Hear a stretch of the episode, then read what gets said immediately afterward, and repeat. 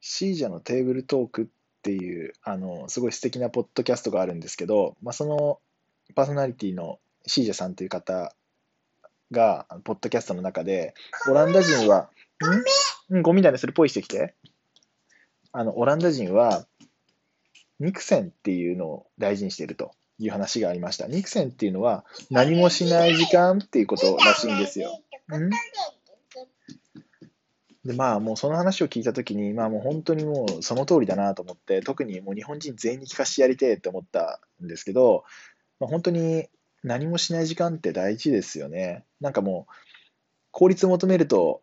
もうパンパンに予定とか冷たくなるんですけど、やっぱりそれだと、きついっすよね。あの、前に話しましたけど、やっぱり意志の力にも上限がありますし、ある程度のその余白っていうのは必要だなって思ってます。